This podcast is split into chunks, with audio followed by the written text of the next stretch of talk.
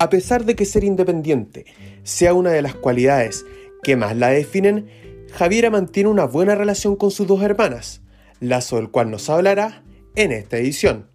Junto a ello nos expondrá cómo es la relación con su pololo, cómo se complementan y llevan su día a día. Además, a propósito de esto conversaremos directamente con Lisandro Arragada, pololo de Javiera, quien nos contará cómo la conoció, qué significó para él la candidatura constituyente de ella y dejará un mensaje importante que todas las personas debiesen tener en consideración al momento de convivir con alguien con capacidades distintas. Sean todos muy bienvenidos a este tercer capítulo de El viaje de Javiera. Yo soy la mayor y no se nota, porque la hermana más chica es la como la más alta. Las tres somos, somos de distintos papás. Entonces cada una saca como características como de su, de su papá. Y la más pequeña tiene el papá más alto y salió la más alta.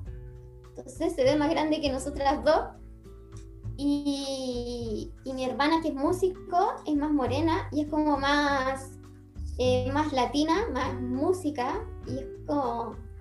Eh, y yo soy como más intelectual, así como más, eh, más seria dentro de las hermanas. Mi hermana chica es como más melancólica, es más para adentro, es más tímida. Ella no se atreve a exponerse en, cosas. Ahora entró a, a, la universidad, quedó en la católica y se fue a estudiar a Santiago, se fue sola a Santiago y entró a literatura inglesa. Y me llevo bien con las dos, es una relación súper distinta porque con la, con la Isi, con la que vive en España, crecimos juntas eh, tenemos cuatro años de diferencia y entonces crecimos las dos juntas. Eh, y con la chica yo ya vivía afuera, entonces es como una relación de tía con ella. No es como tan hermana, porque yo no, no tuve la relación de hermanas, o sea, de vivir juntas y de estar en el mismo proceso de desarrollo con ella.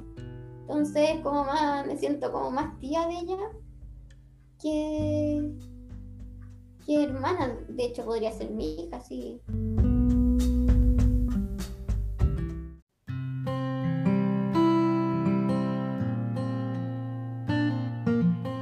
Vamos a cumplir siete años ahora el 13 de junio. Cada uno somos el pilar del otro. Eh, porque no es que él me haya salvado ni que ni que él sea mi, pilar en la vida, eh, pero somos compañeros y, y, hemos vivido todos juntos porque él quedó cesante, entonces hemos estado aquí en la casa eh, planeando lo que vamos a hacer y cada paso que doy, él me acompaña, eh, creamos la, la imagen y hemos descansado también porque los primeros años que tuvimos de pareja los dos trabajando, eh, no nos veíamos tanto y teníamos vidas como muy sobreexigidas. O sea, llegábamos aquí a la casa y era lavar, lavar las cosas y, y acostarse y al otro día trabajar de nuevo. Entonces hemos como, como vuelto a, a estar en pololeo y, y, estar como más relajado, eh, viviendo esto, esta incertidumbre, porque tampoco sabemos qué va a pasar. Yo le digo, ¿qué vamos a hacer con, el tercer retiro? Porque hemos vivido con los retiros. Eh, si lo vamos a invertir en algo para porque no sabemos cómo se va a venir el tema del diseño gráfico más adelante entonces eh, como viendo qué vamos a hacer a futuro y, y, sí, pues nos estamos acompañando, apoyando. Hemos hecho todos los arreglos a la casa y estaban pendientes. Eh, él es más tranquilo, él es más para adentro y, yo soy como más expresiva. Entonces, ahí nos complementamos en ese sentido, como que él, él no es de estos hombres que, ay, yo la llevo y... La Javi va más al choque. claro, ella va más, más peleadora. Yo soy más, más reflexivo, y eso, más. Pero no así como no sé, es como no es sea la estatua, ¿no? Porque no, ¿para qué tanto a veces? Es como tranquilo.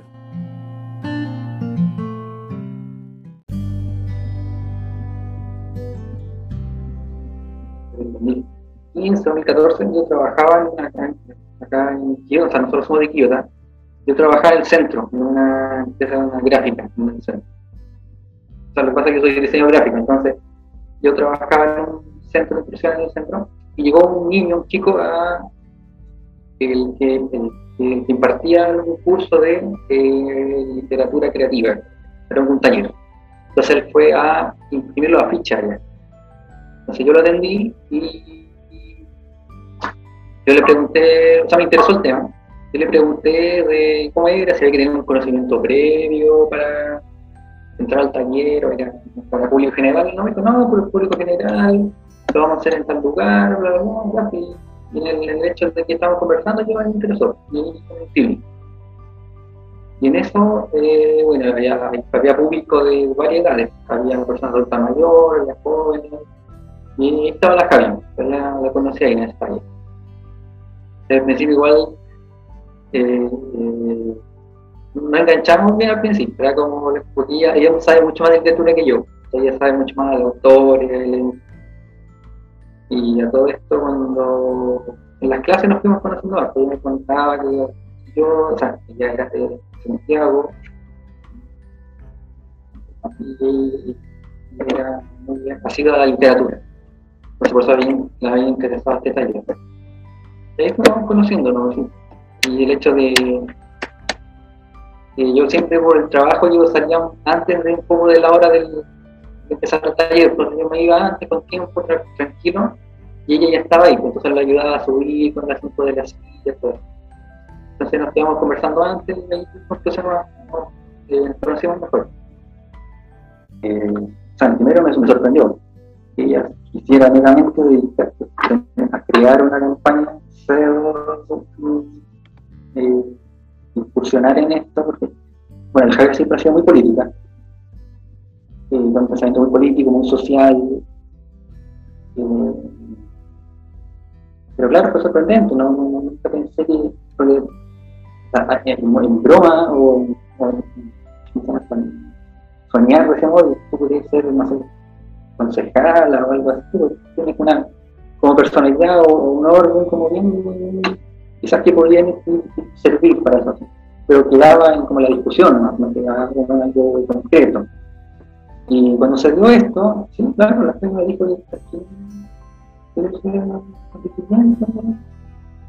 más que todo por más, más, más allá por el hecho de que si uno sale electo es como una, una no sé, como laboral o cambiar o que sea, más allá si sale electo no pero es por dar un, mostrarse y dar una lucha, mostrar lo que ha hecho.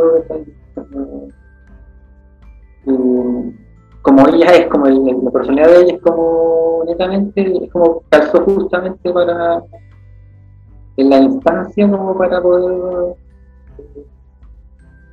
eh, lanzarse la campaña, que no cuando empezamos, eh, claro, pasó como lentito, porque como que tenía que estar en un independiente o en un partido, cosas que más, más que todo manejaba ella, yo no tanto, yo la, la acompañaba, le ayudaba mucho. Pero con el tiempo, claro, fue aprendiendo de todos los temas que hay que todas como eh, lo que requiere llevar una campaña o lo que requiere llevar un candidato y empezar a informarse de todos los partidos, de todas las consecuencias, de todo, todo lo, lo inherente a En principio es como, son como, dos o tres palabras que es como, primero es eh, empatía, empatía, eh, eh, paciencia y comprensión. Eso es, lo, eso es como lo, básicamente, lo básico yo creo de una persona que o es cuidador, o es pareja de una persona con discapacidad, o, eh, por ejemplo, eh, claro, tú, tienes mucha paciencia porque tú dedicas tu, tiempo y vida o a, otra persona que, por ejemplo, no, no, no, una, o hacer una cosa que no solamente te gustaba hacer, es como, no sé, eh, es básicamente eh, dedicarte, eh, eh, vivir y tratar de acercar o hacer más, más fácil la vida de la persona a la que tú estás ayudando. Eso es como, como lo básico de una persona para apoyo más que si es profesional o familiar. Pues yo creo que es como lo básico en eso, es como tener esa paciencia, esa dedicación de poder ayudar a otra persona.